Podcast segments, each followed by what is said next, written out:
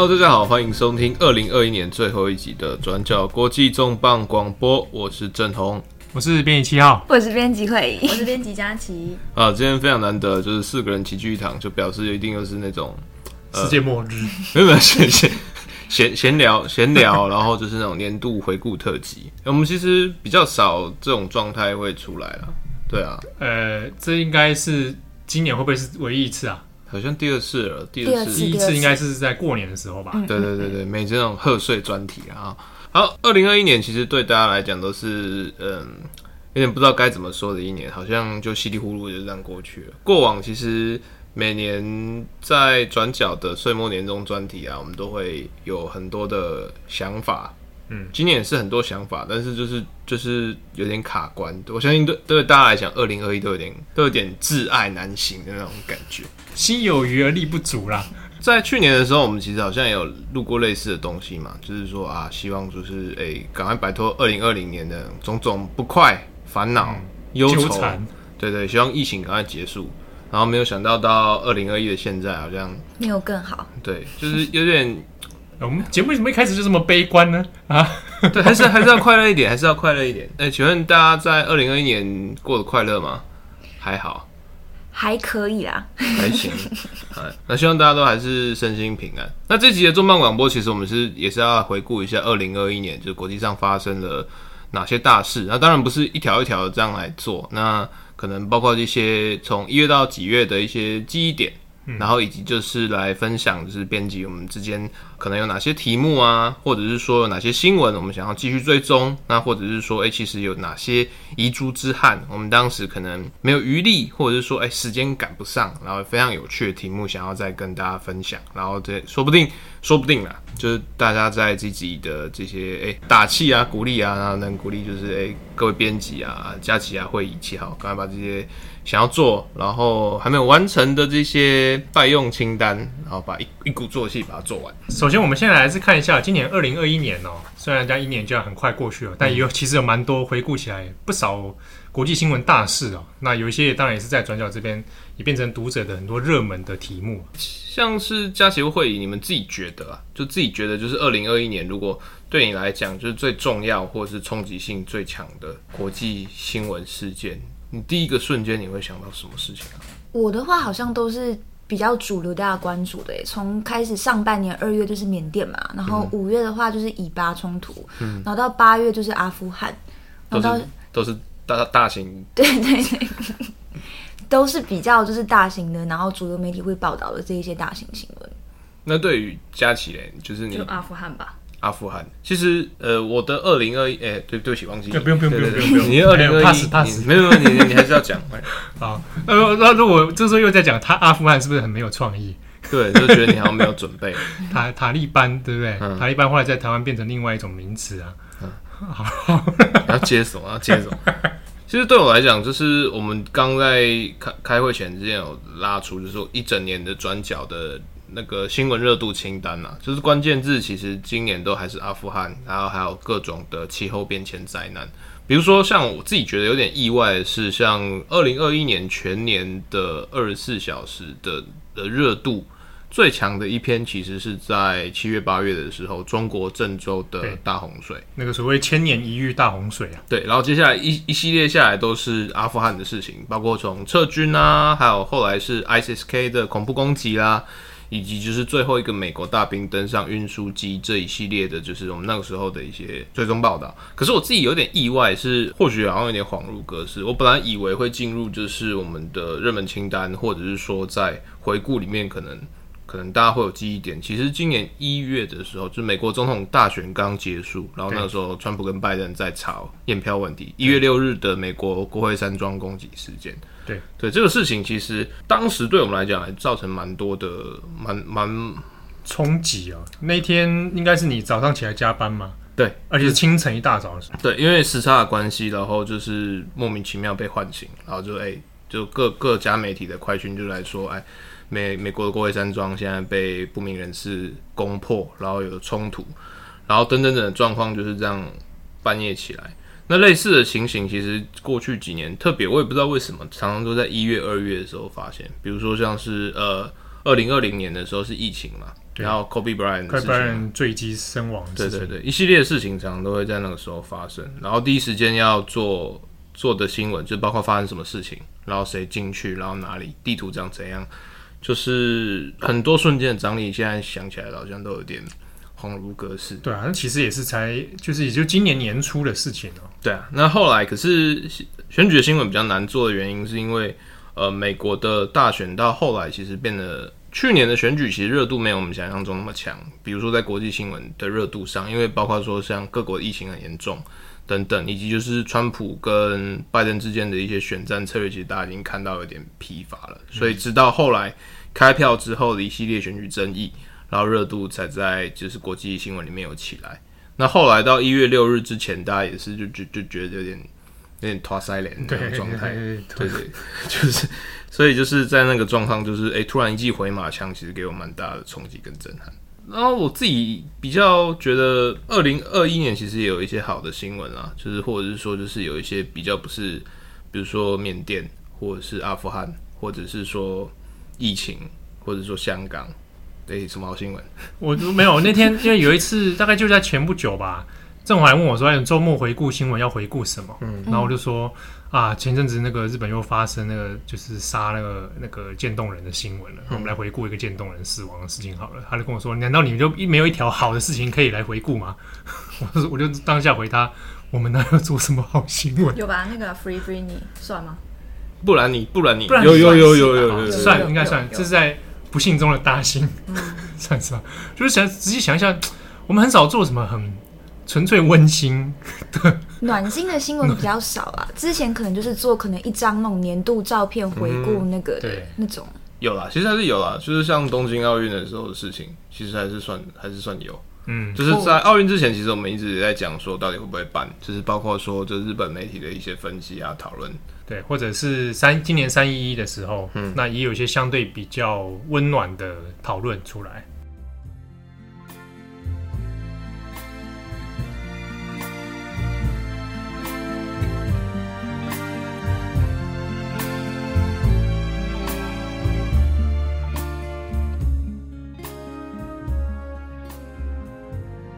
那之前讲到东京奥运的时候，其实呃一系列除了就是包括奥运的呃开幕啊、防疫啊，以及是后续的经费，以及就是日本跟国际奥委会之间的一些政治角力之外，其实那个时候有一个呃议题的讨论发想，其实引发了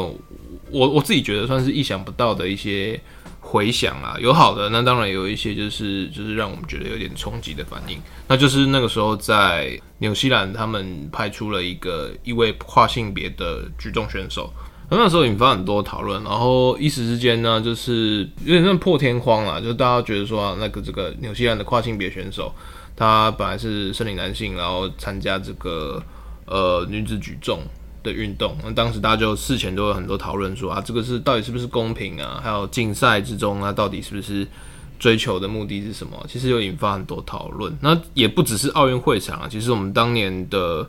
呃四月份，其实也也有做过一集重磅广播，那就特别在针对就是呃跨性别选手的运动，包括说他的公平与否啊，还有就是说他的种种系列的历史跟争议。那其实后续在奥运之后，其实还有更多更多的讨论。嗯，不过就是像刚刚提到那个奥运选手，他其实后来的消息就已经几乎没有什么媒体在报道啊。就是在赛赛比赛之前，他是一个新闻热点，因为所有人都在想说，哇，跨性别参赛，这样以后跨性别会拿走所有女性的比赛权益，这样以后奖项全部都会是由跨性别的选手。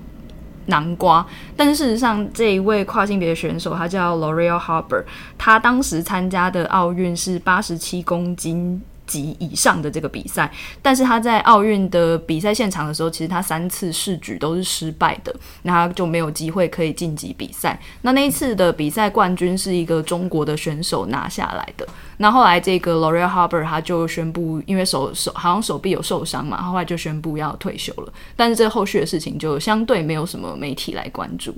我们那时候在讨讨论这个举重有有有有一个很象征性的指标嘛，因为过去就是这种跨性别选手的争议议题，其实都集中在田径，然后或者是说像举重这种，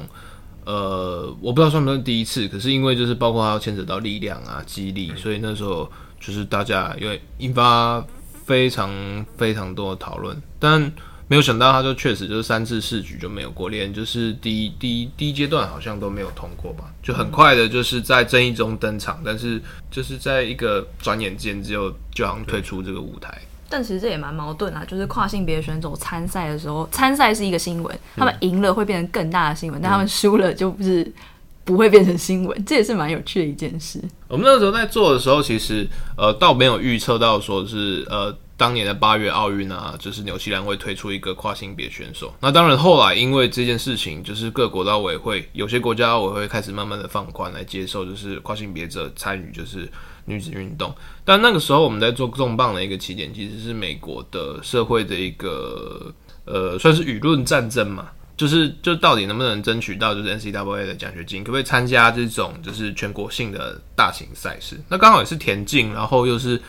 又是在就是美国这几年的这种文化战争的这个浪头上，所以就是后来的发生的事情也有在持续推展，而且超乎我们的想象。嗯，就是在当时我们只有做，好像是应该是美国有几周正在研拟相关的法案啦，就是法案内容就是说跨性别者，而且只有男性跨成女性，就是禁止参加女性校队。但没有说女性跨成男性不能参加男性校队，没有这个规定。但就是男跨女禁止参加校队这个法案，当时在美国很多州都在排队等通过。那我们做的那个时候呢，是只有几周通过了。那不过到最新到十一月，二零二一年十一月的时候，统计已经有十个州通过了。那有三十七个州都有相关的法案正在列管当列排队等着要通过当中。那最新一个是十月的时候，德州州长就是通过了这个，也是通过这个法案。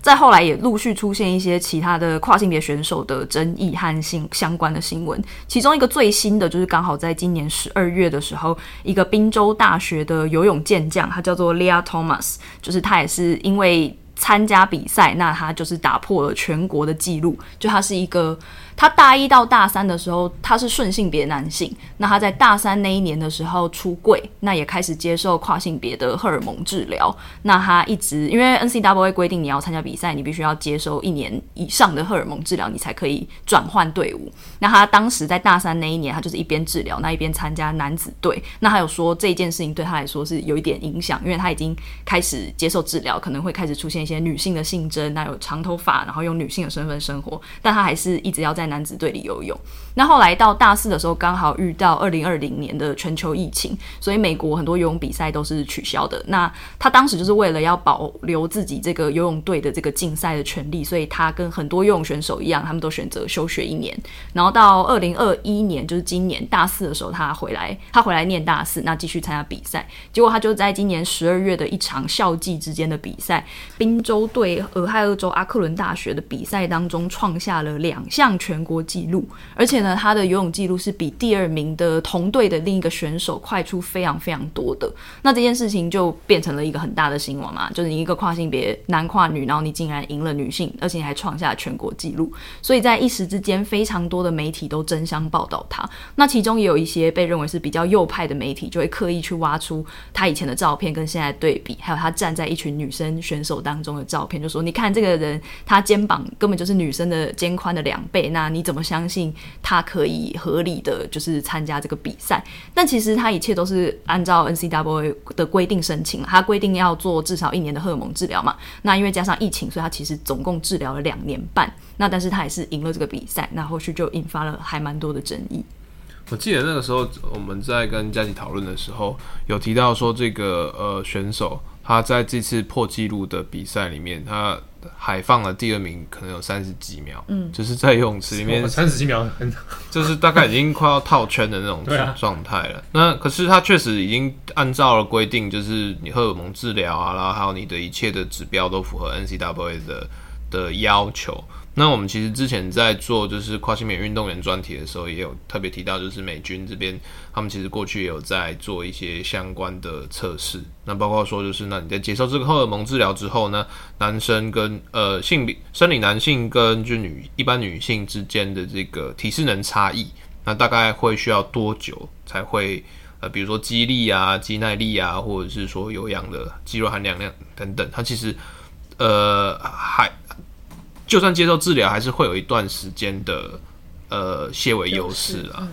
对，就是像，其实，在我们今年四月做的那个重磅广播，它叫那个与跨性别女子的赛跑。那那里面郑红那时候有提供，因为其实相关的研究并没有到很丰富了。那当时郑红引用的一篇文章是在那个英国运动医学杂志，他在二零二零年年底刊出的那个研究论文。他当时就是去找了一些美国空军的女性的军人，然后还有一些跨性别的军人来做体适能的数据。那他就是发现说，其实。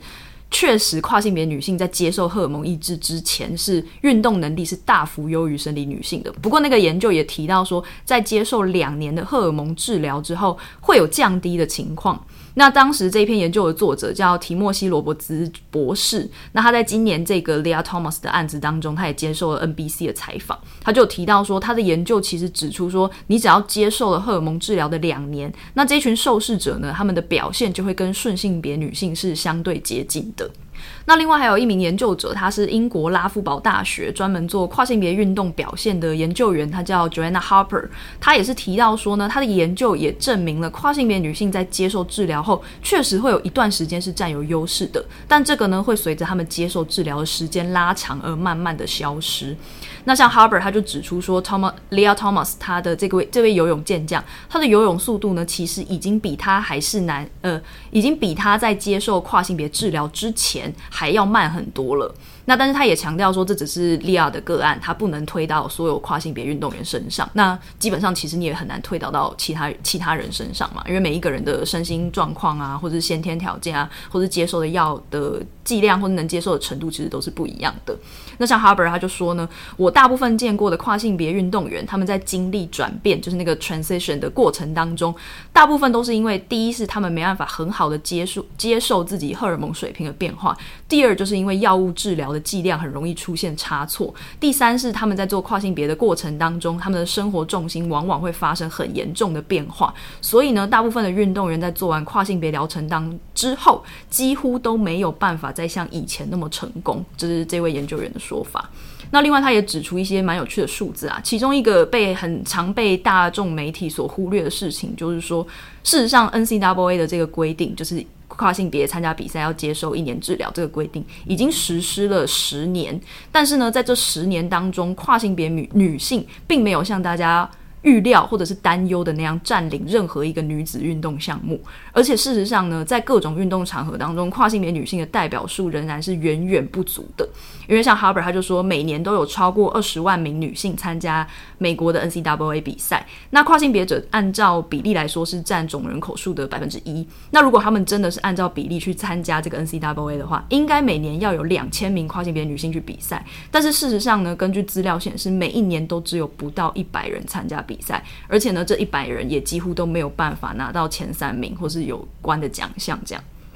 所以其实整体来说，整个运动环境对跨性别者来说都是相当不友善的。那 Harper 也提到说，就是跟奥运的那个选手的状况一样嘛。他说，我们永远不会在媒体上听到那一些经历治疗后不如以前成功的跨性别女性，因为他们没有成就，媒体就不会进行报道。那所以也是这蛮。就是他这次后来的发展，其实有点像是多重矛盾的，因为就是比如说像你过去这些跨性别选手，就是我让你来比，但你只要不赢，我预期你会输，对，只要你只要不要站上颁奖台，那我们就可以容忍你，就是继续在这运动继续。但如果好，他如果像这一次这个，他就真的站上颁奖台，还破纪录了。但是可是他现在大四，他的运动生涯，其实在这个一连串转换。可能也已经大大概差不多到一个尽头，他可能不会因为这个东西，然后真正在他的职业生涯里面再去得利，那他就变成一个好像大家的一个剑吧，嗯，对啊，对，就是谁叫你赢了这种，对啊。可是大家另外一方也会觉得说，那好，那我那确实有可能因为这样赢，那如果那我接下来那我我再友善一点，那会不会就是森林女性、森林女子运动员她的？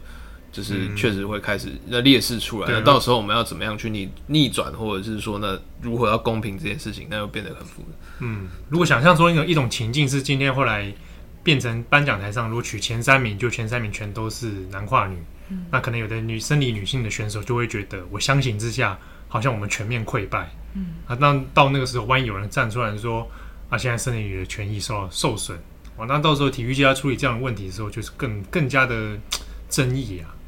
但也会觉得说，就是那运动的我们最终的目的，或者是其实都还是在享受，就是呃呃竞赛竞赛竞赛的公平性，然后那种嗯脱颖而出啊那种。我们以前是不是课本上有啊？什么就是那种奥运的精神诸如此类的、呃？对啊对啊，追求卓越嘛。对对对，那那如果是这样的话，那相相关的这一些门槛或什么，是不是有可能在在怎么讲？大家不要想那么多，就是 就是比赛就对。其实，但是这是蛮有问题的，因为之前一很久以前也有人分过，说要不要种族也分开比，因为曾经有人讲说长跑类发现特定种族好像比较有占优势。对啊，说什么肌肉肌肉含量，对，也有人这样子去讨论过，但这件事情其实并没有真的变成说啊，大家真的要用这种标准来分。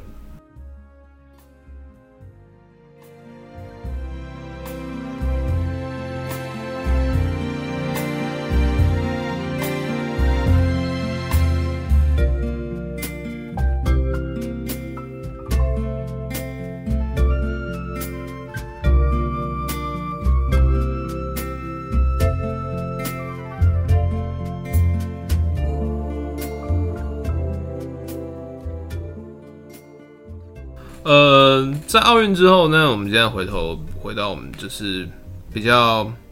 比较惯常出现的灾难型新闻了。就是其实像日本，其实这几天也是在做，就是二零二零二零二一年的那种重大新闻回顾。那日本这边像朝日电视台跟读卖新闻，他们呃选出来的第一条其实是就是美国总统大选，是他们认为读者认为就是最重要的二零二一国际新闻。但第二条到第四。呃，接下来几条，那特别是之间其实都不脱，就是就是气候变迁啊等。但其中日本非常在意的，我自己觉得有点意外，其实是缅甸政变。嗯，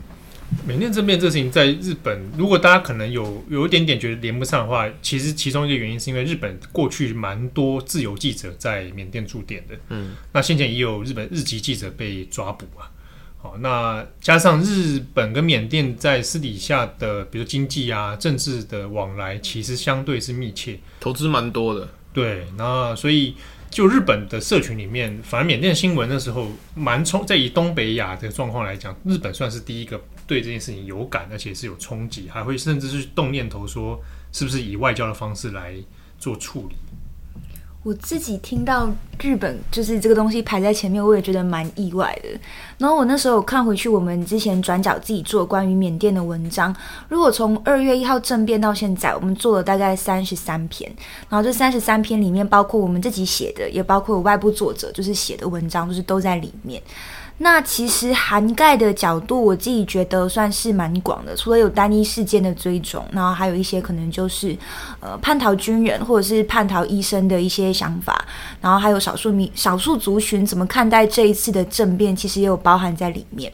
然后另外还有就是东协，就是东协内部怎么样去处理缅甸的这个危机的状况。然后尤其明年马上那个东协的主席国要换成就是柬埔寨。那柬埔寨的总理洪森，他其实也跟缅甸的军人变得很好，所以就是明年到底局势会怎么演变，我个人也是觉得蛮值得关注的。然后，但是如果要讲，就是做了这一些新闻，但因为我们主要还是比较偏编辑台的工作，那这当中我自己觉得我蛮好奇，但是我没有看到，嗯，其他外媒有比较多整理，或者是我现在自己也没有办法处理的一个议题是。我在想，就是在缅甸现在政变之后，有没有支持缅甸军方的一般民众？因为我记得在我们呃图库的照片里面，有其中一个照片是有一个支持缅甸军方的人，他就拿着刀，然后对着就是反政变的一群人士。所以那张照片出来之后，但是也找不到太多后续的一些追踪或者是新闻。所以我也蛮好奇，说内部里面除了我们常常看到的反政变的声音之外，还有没有什么其他的我们可能比较没有看到的，或者是忽略的声音在里面？之前不是有一个策略是说我们去用抖音，因为不是说缅甸军人很多都有自己的抖音，就去看他的追踪跟他们的一些留言。对，我为此去下载了抖音，然后注册了一个抖音账号，追踪了三十几个缅甸军人。但是因为我觉得心有余而力不足，是因为我看不懂缅甸缅甸文。然后如果你要一一去追踪他们到底发了什么的话，我觉得在现行的状况下，还是有在资源上面、语言上面还是有门槛跟难度的。但是我觉得蛮有趣的事情是，好像是是华盛顿华盛顿邮报吧，之前有做过类似的，就是在找出这一些就是散播仇恨言论的军人账号，然后我都有去追踪这些账号，然后部分已经就是被注销了他们的账号，那我去下载了他们几个未注销未还没有被注销之前的影片，现在在我手机里面。是跳舞的吗？你可以用跳舞跟他们沟通吗？就是用舞，就是。像我们弃弃暗从明这样，没有，他们有一些，我觉得有分成很多类型，然后他们其实都很年轻。如果你目测，大概大概二十几岁而已，他们真的就是在。那个镜头面前跳舞唱歌呢，就是一般的我们会看到的抖音影片，但确实也有真的就是一些就是骂缅甸民众还是什么。如果我按照翻译上面来看呢、啊，然后还有几个那个，因为你知道我账号一看就是假账号，就是没有头像，然后还有就是一堆。你可以用你可以用七号的脸，用我的脸去做一个人设。结果结果有一些军人要追踪回我、欸，哎，真的？那你赶快也。去那里当网红啊？没有啊，我其实 我其实就是想多关注这一些状况，看一下后面有没有一些后续延伸或者是报道的可能性了。嗯，不过这边会讲到一点，就是其实也是我二零二一年蛮苦恼的一件事情，就是在二零二一年，其实比起过去，今年的政变动乱其实是相对比较高。像国际媒体其实在关注说，二零二一可能是这。半世纪来非洲政变最多的一年，然后同时，比如说像是缅甸二月的缅甸，然后后来的伊索比亚，然后还有就是在呃秋天的南苏丹的呃第二次政变，呃这一系列的问题下来，我发现一个自己觉得很难处理的状况是呃网络中断。在过去，其实无论是呃早一点的阿拉伯之春，那或者是叙利亚内战。那甚至呃，你讲 ISIS 的反恐战争，这其实社群网络都扮演蛮重要的一个传播角色，正反方面都是。那包括就是现场的一些直播啊，或者是说就是新闻的更新，甚至说公民记者他透过社群网络的一系列回问。那比如说像是在呃呃香港的反送中的时候，就是社群，然后还有直播，它其实占了非常非常大的功用。那甚至呃你在比较争议的类推一点哈，就是我们之前。也有追踪过那诶的中国律师那个陈秋实，对对，他在之前其实也透过社群网络有有很多的呃故事可以发掘，但可是像是在今年的伊索比亚、缅甸，他就直接断网，然后或者是说就是完全是扫扫荡性的透过社群网络来去反向去追踪、去去猎捕这些异议的公民记者啊，或者是示威者。像缅甸的状况好了，就是除了政变之后大概一个月。以后就是网络上可以找到的资讯，呃，可一部分可能是语言，然后二部分就可能在就是很多记者他们主动去注销自己的呃社群账号，可能为了怕被追踪或被定罪，所以就是很多资讯就是反而反而消失。就是对于就是国际记者或外国记者或外国媒体来看的话，其实很难找到就是在地就是可以依依靠的，就是这种观点内容。就是，甚至说，连一般的那种前线见证，你要如何去印证啊，或者是说你要如何去如何去找到素材，都变得很困难。伊索比亚状况也同样，比如说提格雷战争，那从去年二零二零年十一月开始到现在，就是其实政府军跟提格雷的反抗军其实往往来来往往，来来往往，但是在社群网络上，它的资讯量其实是少的，就除非就是比如说像提格雷军，他会公布就是那种。呃，宣传影片，那展示战俘啊什么的，但除此之外，就是比如说像是呃，可能有屠村或者是一些呃大规模屠杀的这些资讯或怎样，其实呃都只能透过就是比如 N NGO 的一些口述证词，但是像是过去其的那种画面啊或者是证据指控，其实都没有。那这也让资讯的传播变得呃非常的非非常的困困扰，呃，就是门槛真的很高。那另外还有像就是像也是二零二零年发生，那一直持续到现在的白俄罗斯的脱鞋革命，一开始也是透过社群网络啊，就是会有很多直播，包括是说呢，呃，白俄罗斯的公民啊，如何去就是掩护就是自己人啊，避免就是秘密警察追捕。但是事情随着就是整个镇压还有俄罗斯的介入下来，现在在社群网络上会流传的一些内容，大部分都是政府在镇压民众，就等于是报复的那种威吓性影片。那在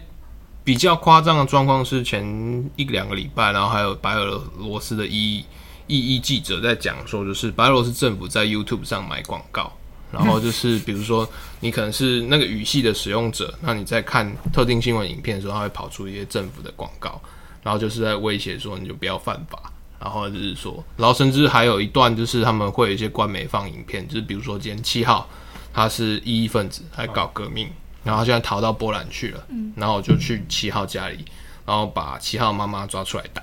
哇，然后那个下面的 subtitle 就是标语就是说就是呃。养不养子不教谁之过，就是政府就会下广告来宣传这些东西，反正变成一个很反蛮恐怖的那种反乌托邦情节。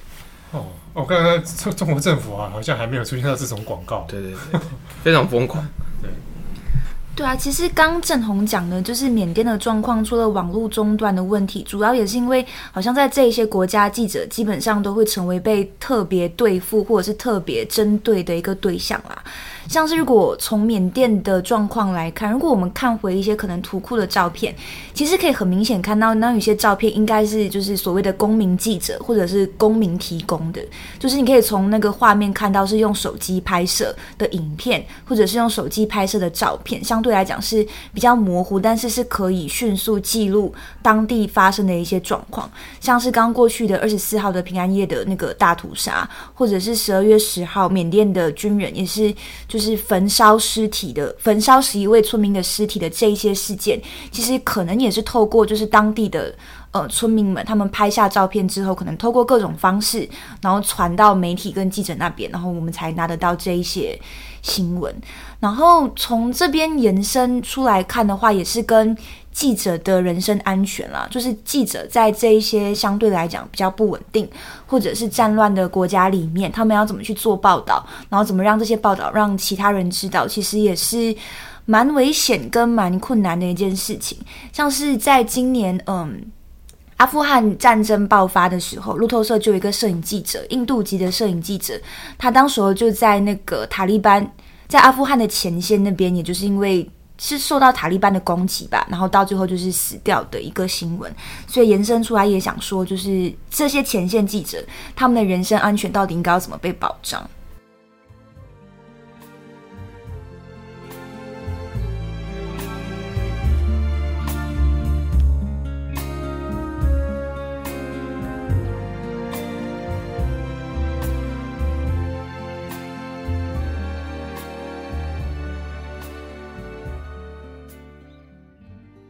综合前面几个 像这种新闻，我一直很在意一件事情是，先前不是有听众来说啊，听我们的这个新闻，还有看我们的文章网站内容，觉得有一种治愈性，啊，导致大家变得更加的忧郁。这件事情我听了之后想说，哎，好像呃有时候做久了，反而自己没有什么察觉啊，哦，会会习惯的说啊，很多人人间世态就是这种蛮负面的内容。那今年度其实我自己有一点。呃，在意，但是一直没有去做的事情，一方面可能也跟某种程度上心理疗愈有关。那大家可能还记得奥运的时候，不是有一个算是大家还觉得很有趣的新闻，就是那个马术比赛有没有？不是那一只表情很丰富的那只马，那个圣男孩，然后他害这个骑师就是跌落嘛。然后那时候很多新闻在意说，哦，那这样状态之下，那个那只马会下场会怎么样？会被安乐死之类的？后来那只马是没有事，他送回家去去休养。这样，那不知道是不是这一年有奥运的关系？日本其实在相关的这种赛马还有马场的新闻做的算是陆陆续续都有一些深度报道出来。赛马娘吧？哎，对，因为赛马娘哦，哎，你好，我我原本担心说本组只有我知道赛马娘，还好有人知道赛马娘呢是一个。看我们好像丢球丢的，我们是。我们不是叶配啊，但是赛马娘这个真的是这个营业额非常之高的日本游日本手机游戏。好，那个那个是另外一回事。反正赛马的相关新闻的确在日本现在讨论很多了。那前一阵子我去看一个电影，那个《美国女孩》。那《美国女孩》里面刚好有讲到台湾的很少数、很少数，应该算第一个吧的马场啊，那在台北的，而且它应该是台湾第一个有做马术治疗。哦，这也是他治疗的并不是马，而是治疗是人，就人透过骑马这件事情可以做一些相应的心理治疗。好，那那个电影看了之后，又又想又想回想起了这件事情。像日本里面就呃讨论过，比如说，诶，大家虽然看赛马看得很热衷，但是这些退役的马，他们后来都去哪了？那有的去马场养老，那有的，呃，真的被做成马肉，然后变成饲料跟罐头。对对，就变成罐头化，然后或者是啊，有的就可能因为一些特定原因要安乐死。那之中有一些民间团体，或者是可能他本身是骑师，那对于这件这件事情其实是觉得很惋惜，所以他甚至有的要自己组成了一些牙这个马场，然后去专门收留可能要被除役，那甚至可能会被安乐死的马。那让他们可以在一个相应好的环境里面来度过他们的晚年，对啊。那之中也有谈到一议题说，其实有很多日本人是不知道马后来何去何从，那甚至也不晓得啊，原来我吃的这个马肉罐头，它可能之前是奔驰在赛场上面的名马啊。那这个这个新闻出来之后，其实有一些日本舆论讨论，有的人觉得很冲击，那有人甚至是希望说，那日本有没有在相应的动物权利上面，能够针对马的部分有一些新的政策或者新的讨论，但类似的讨论，我那时候记得看推特上也是在讲，因为马呃赛马或者是马匹之所以安乐死，大部分都是跟它的脚部啊、膝盖就是的一些伤病有关，就是他只要一受伤一骨折，好像基本上没办法再站，没办法再站的话，就是终身就是，对，他等于是说他的痛苦会一直延长。对，就是所以就是就是，比如说有退化或怎样，明码才会选择用安乐死的方式。那安乐死之后呢，又会牵扯到说，就是那这个到底应该应应应不应该要利用，就是他的死后可不可以利用？对，对，就是他的剩余价值是是，或者说不要让他的死就变得好像就就是变得好像只是呃像个呃像报废品一样处理掉。对，但这种这种利用的方式，有的时候就是确实。好像也是有蛮多这种人伦或者是人道的那种争议啊。对啊，那那像比如说里面知道之中关于讨论到马术治疗，或者应该是在前一年吧，应该就是二零二零年的时候，我有看到另一个新闻是，呃，有安宁外国欧美的安宁病房，然后他可能要在做一些临终的一些告别的时候，那有的有一些特殊单位会请马匹进到那个病房里面。那那种马就是有点像是呃，就是抚慰人心的那一种，那种那种那种状态。然后他进去之后，跟有点像跟病人互动。那在这个过程里面有很多病人就讲说，他其实透过马的眼神或者马跟人的互动的方式，让他们有感受到一种蛮呃奇妙的安慰感。哦，那个那个新闻我看的时候，其实也觉得蛮触动人心的。那在日本相关的讨论里面，也有人去谈到说啊，那这样子我们来。呃，将马匹做不同种的用途啊，除了赛马之外，那可能比如说做治疗、做心理治疗这一块，那似乎也是一个蛮好的做法。那只是也延伸出去说，这个相关的新闻里面呢、啊，因为呃，赛马或者马场这个后面，其实它代表了一定程度上还是跟相对比较资产阶级，嗯，啊，比如说你会去马场骑马，那可能也通常会你有一定的这个 class 才会去。那甚至是说，呃，你有权利去养马，好，或者认认购名马，那大部分你可能是呃社会名流啊，或者是政党人士啊等等，才比较有机会。所以在反而一般民众的讨论里面，他就没有到深入到结构性的问题这一块。那如果你以结构去讨论的话，后面又牵扯出就是一拖拉库跟日本比较错综复杂的，就是政党跟这个地方产业联盟的这种很密切的关系。啊，比如日本的某某些特定的派阀或者特定的议员，他可能跟赛马产业或者跟特特定的那种马场是有一些很密切的关联的。那中中间就有一些蛮诶、复杂的一面。赛马算博弈业吗？对啊，算博弈竞马，而且日本的这种竞马赛马博弈已经变成他试图转换成亲子同游的这种这种感觉。所以你去用东京赛马赛马场，它就是把把整个园区变成像是哎、大家假日的时候。爸爸妈妈 带着小孩一起来，因为你可以来参观，小孩不能赌博，但小孩可以去参观赛马博物馆。香港是不是也有类似的这种？好像也是就是赛马的。对对对对对对对啊！那比如说来体验，比如说嗯，骑师的这种生活，呃，骑马体验啊，哦，这种有点像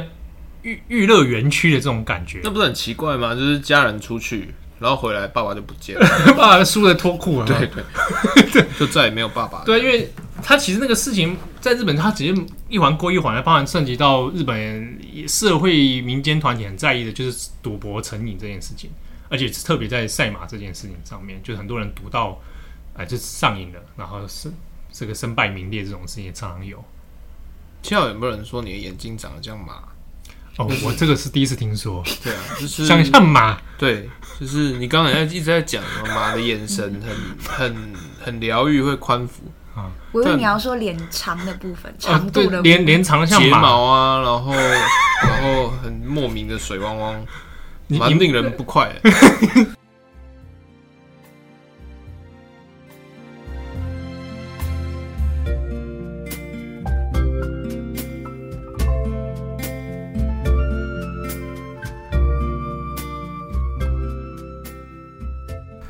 那就是跟大家分享那么多。那现在是关于我自己二零二一年，就是想要做，然后或者是说好像有点遗憾没有完成的一个题目啦。对，但其实其实蛮多的，就是我觉得二零二一二一年对我来讲是有一个，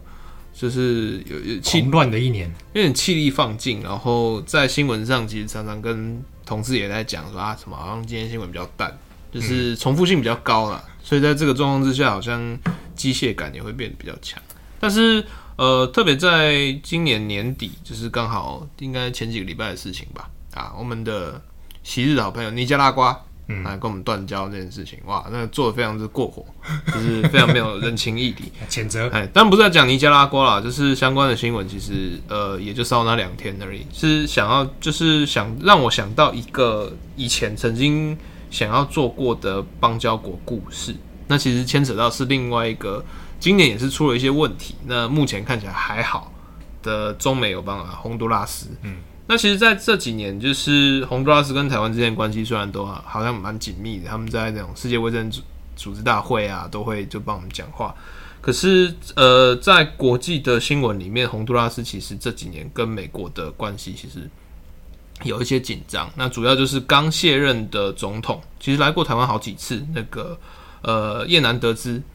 他的弟弟在这几年被美国呃联邦政府逮捕，然后判处。无期徒刑，然后罪名是毒枭。那呃，相关的故事，其实在我自己回去看，就是美国的，就是联邦，就是第一，就是缉毒局的这个起诉书啊，或什么，其实都有在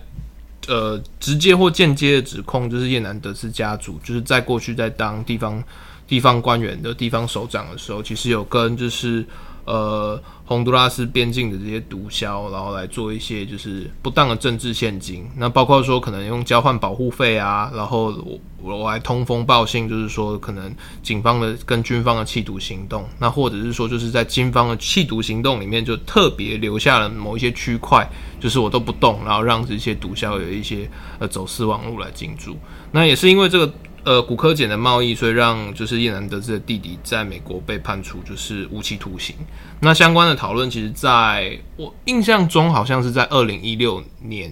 底的时候有引发一波讨论。好，那个时候本来就是呃，美国政府还要想说要讨论，就是要要去制裁，就是叶南德兹总统本人，然后甚至要对洪都拉斯要就是要进一步来找麻烦。但事情后来就是很神奇的逆转。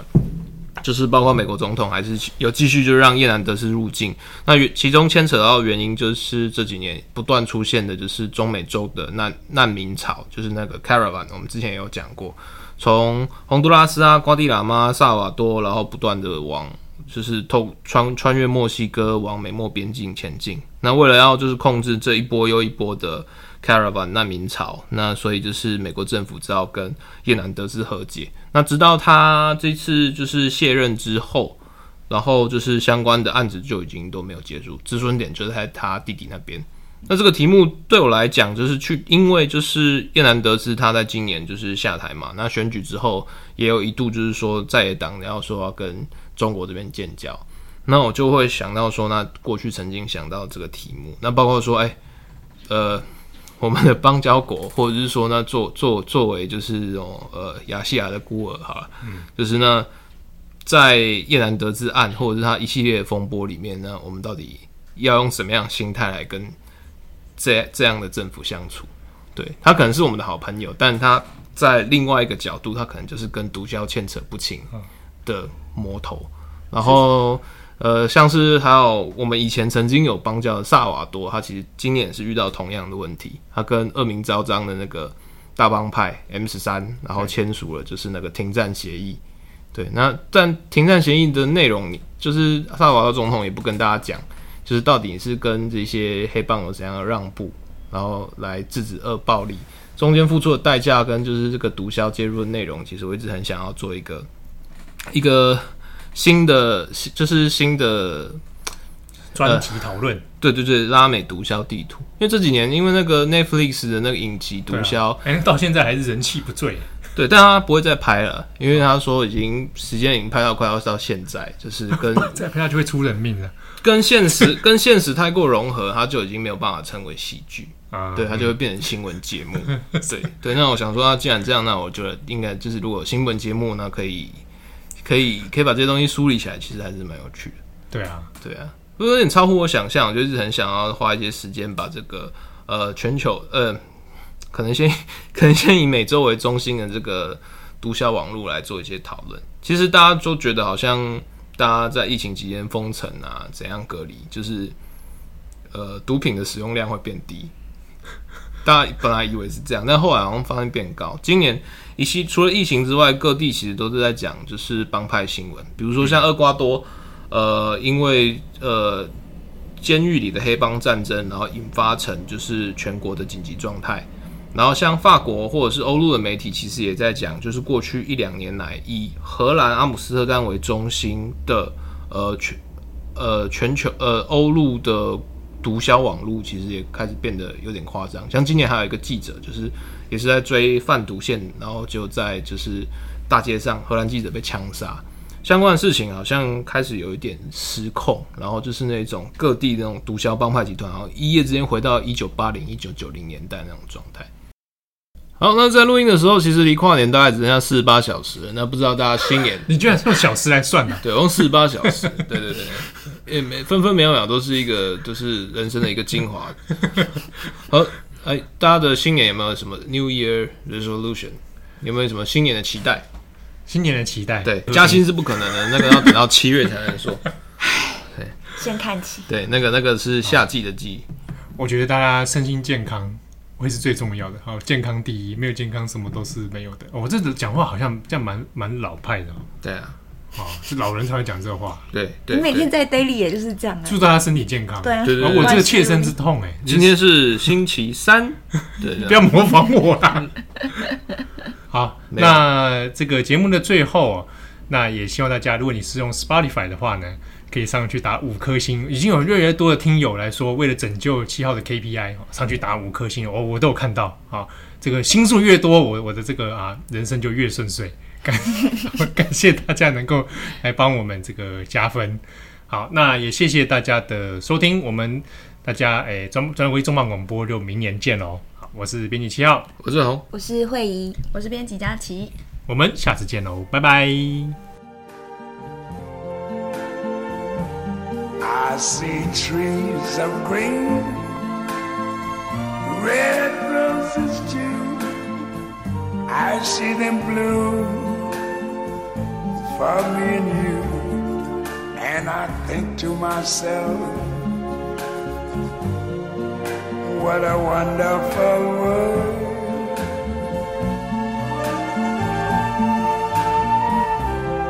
I see skies of blue and clouds of white, the bright blessed day, the dark sacred night, and I think to myself, what a wonderful world.